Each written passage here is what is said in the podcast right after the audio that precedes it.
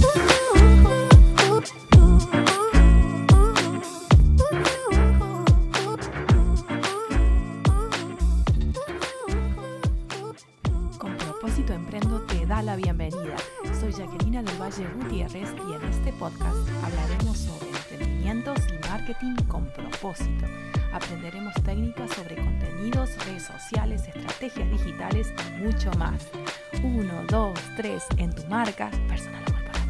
¡Ya!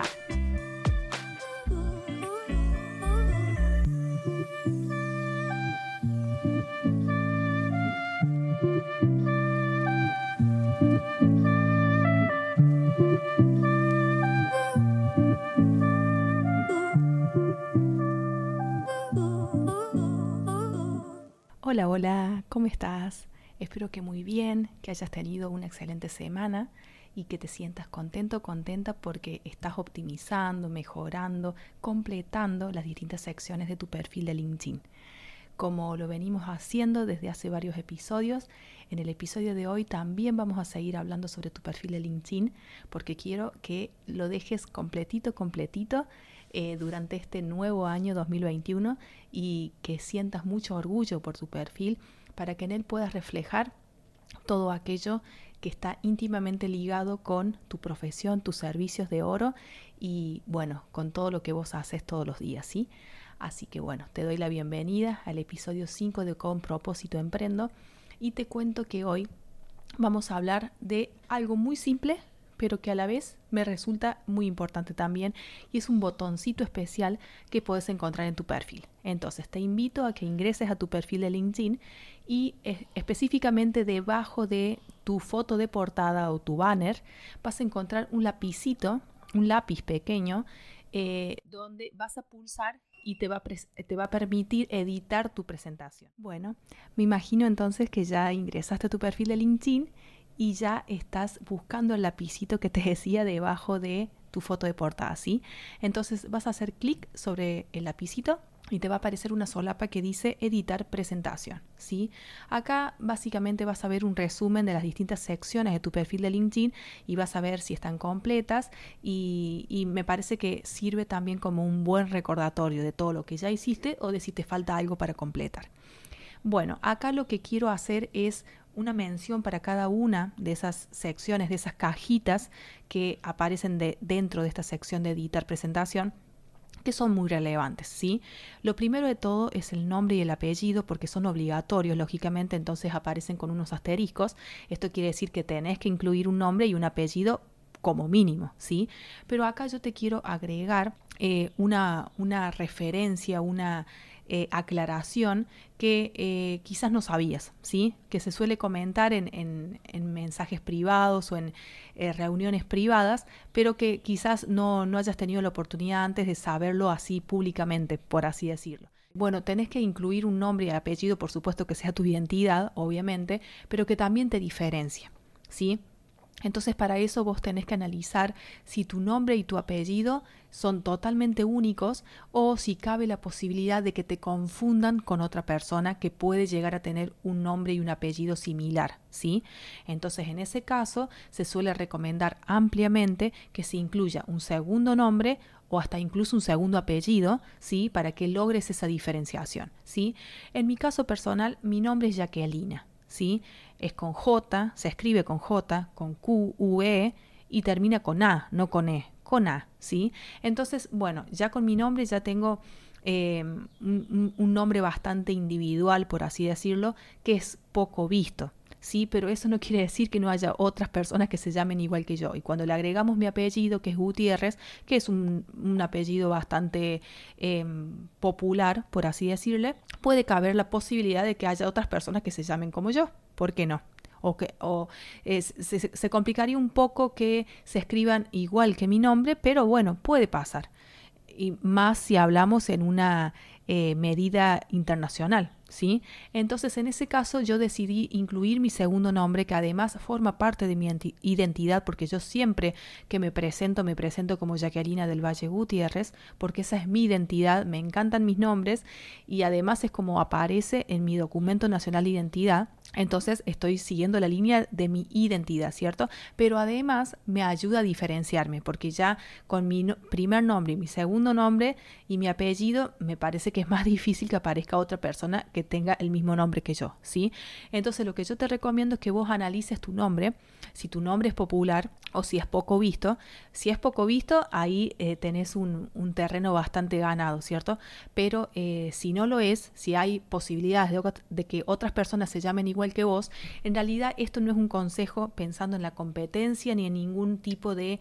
Eh, sentimiento negativo. Esto es simplemente como un pensamiento estratégico para que las personas cuando busquen tu nombre te encuentren a vos, ¿sí? Porque si no, sería una forma de, de perder oportunidades, ¿sí? Imaginemos que hay otra persona que se llama igual o casi igual que vos y se dedica a otro servicio, ni siquiera es tu competencia porque eh, se, dedica a otra cosa, pero si tiene el nombre casi igual eh, que el tuyo y puede pasar que encuentren a esa persona ¿sí? Y que no te encuentren a vos brindando tus servicios. Entonces ahí se pierden oportunidades y bueno, eh, la idea acá es que no pase eso. Esta es eh, una recomendación que aprendí a través de mi mentor de LinkedIn, que es Guillermo González Pimiento.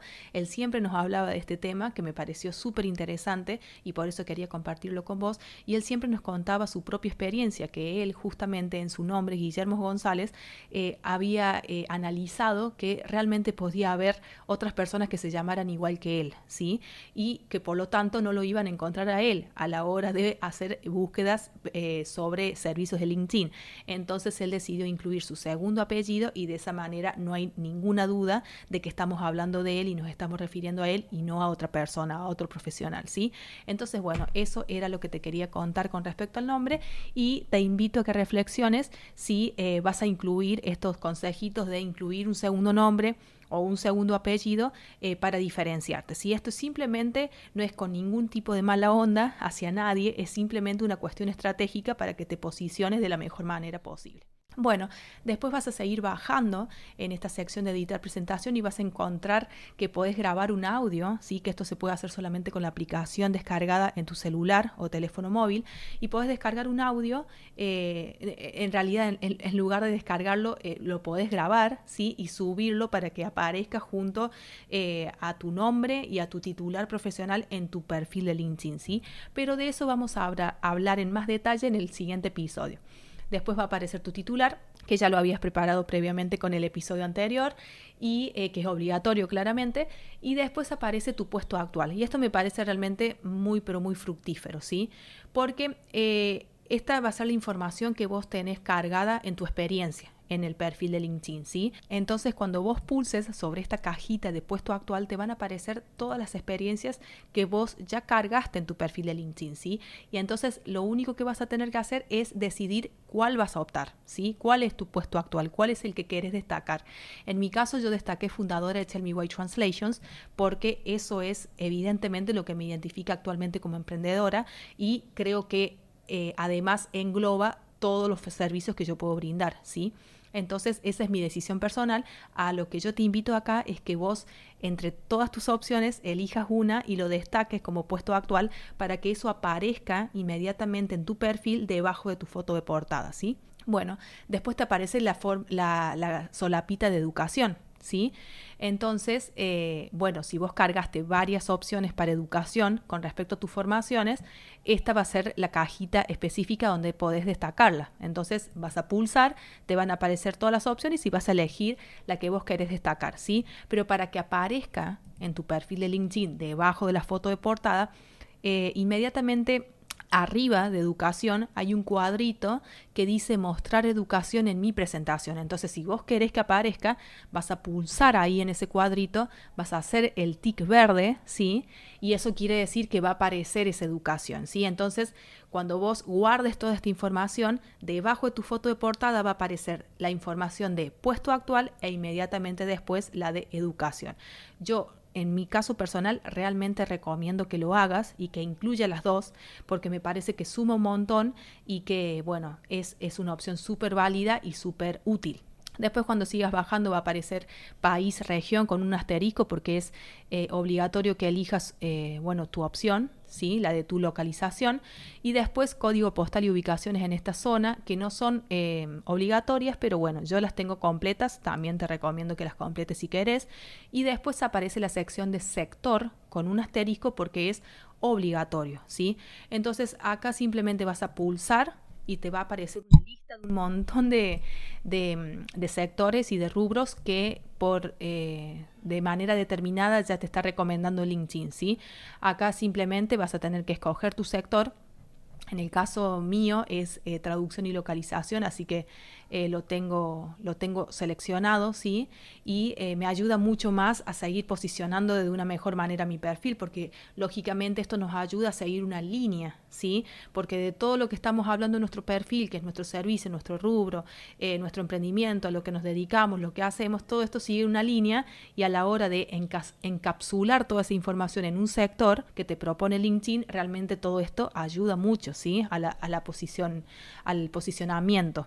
Y bueno, eh, lo que tengo para decirte es que si quizás eh, repasas toda la lista y no encontrás, eh, no encontrás el, que, el, sector, el, que mejor te identifique, quizás hay algunos que otros servicios que están enlistados en esta misma lista que pueden llegar a servirte, pero la, la realidad es que esto es obligatorio, así que simplemente te invito a que leas todas las opciones que están presentes e incluyas la que corresponda. Y bueno, por último, en esta solapa de editar presentación, cuando llegas al final vas a ver otra sección que me parece súper relevante, súper importante, que es la de información de contacto, ¿sí? Acá vas a poder agregar distintos sitios y eso me parece súper genial. Tenés un lapicito a la derecha, vas a pulsar en ese lapicito, un lápiz, ¿sí? Otra vez un lápiz pequeño, y vas a entrar a la sección de editar información de contacto. Entonces, lo primero que te va a aparecer es tu URL del perfil, de tu perfil de LinkedIn, sí.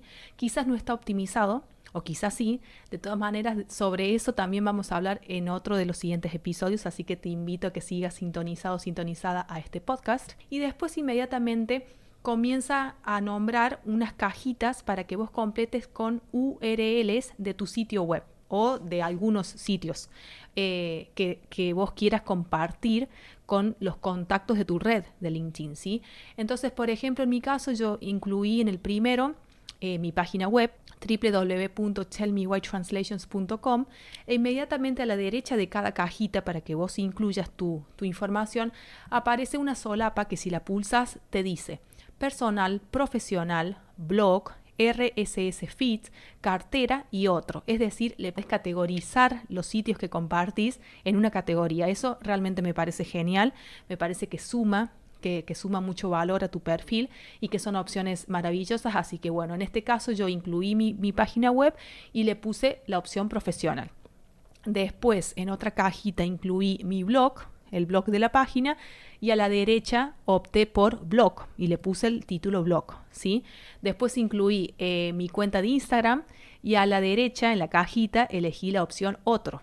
¿Sí? Entonces realmente esto me parece que es súper genial y que suma un montón, así que te invito a que lo hagas y a que lo completes en caso de que no lo tuvieras, ¿sí? Y después vas a seguir bajando, vas a tener la opción de teléfono eh, bueno, ahí yo incluí mi teléfono móvil, así que a la derecha aparece una cajita que dice casa, trabajo o móvil. Entonces yo elegí la opción móvil. Después seguís bajando, tenés dirección que puedes incluirla si querés, si no, no. Yo en mi caso, por ejemplo, no la completé pero bueno, eso es opcional.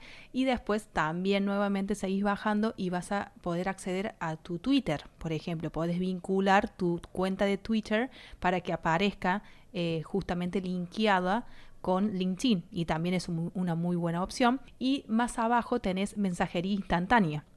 Entonces acá podés colocarle un nombre y a la derecha te van a aparecer las diferentes opciones de Skype, ICQ, Google Hangouts, QQ o WeChat y vos elegís las que corresponda si tenés una cuenta y si querés compartirla. Si no, no, no es obligatorio. En mi caso yo elegí Skype, ¿sí? Y bueno, después al final de todo aparece algo que es muy simple, pero no por eso hay que olvidarlo, y que es tu cumpleaños, ¿sí? Tenés para completar el día y el mes. Simplemente eso. Y LinkedIn te muestra un mensajito que dice que el cumpleaños es visible para tu red. ¿sí? Y esto tiene una gran relevancia y es la siguiente, es para que hagas networking y para que seas empático o empática con las otras personas que forman parte de tu red de contactos, ¿sí? Entonces, ¿qué pasa? Lo siguiente, el cumpleaños de una persona es una sola vez en el año, ¿cierto? Entonces, LinkedIn te envía, porque LinkedIn realmente es una plataforma muy social, te, envía una notificación el día de cumpleaños de las otras personas que forman parte de tu red y el día que vos cumplís años también le envía una notificación a tus contactos, ¿sí? Entonces esa es una forma genial de entrar en contacto con una persona, de conversar, de saludar a la persona que está cumpliendo años, de mandarle mucha buena onda y hermosos buenos deseos y también de entablar una, una relación y una conversación, porque quizás con muchas de ellas eh, no todo el tiempo o todos los días, o quizás no conversaste nunca, ¿sí?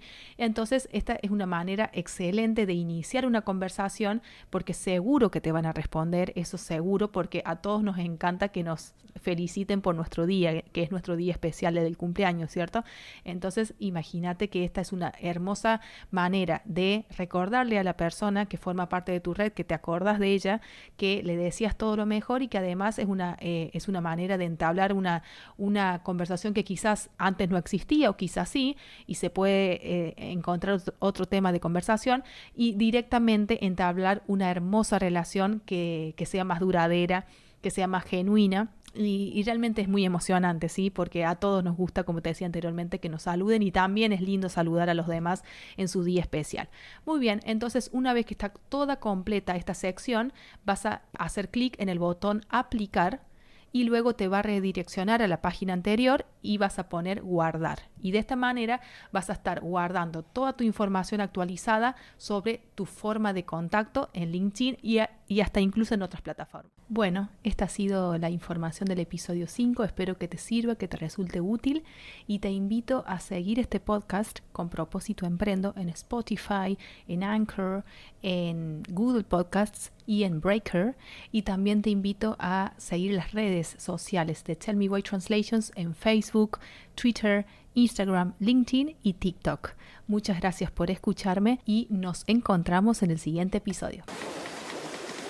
Y acá termina este episodio de Con propósito emprendo. Si te gustó, gracias por compartirlo. Te espero en el próximo para seguir hablando de propósito, marketing y pasión para emprender.